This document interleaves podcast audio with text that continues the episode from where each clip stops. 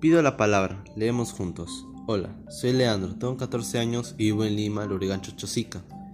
Y hoy voy a leerles el poema Pajita de la autora Gabriela Mistral. Esta era una niña de cera, pero no era una niña de cera. Era una gavilla parada en la era, pero no era gavilla, sino la flor tiesa de la maravilla. Tampoco era la flor, sino que era un rayito de sol pegado a la vidriera. No era un rayito de sol siquiera, una pajita dentro de mis ojitos era. Alléguense a mirar como he perdido entera en este lagrimón mi fiesta verdadera.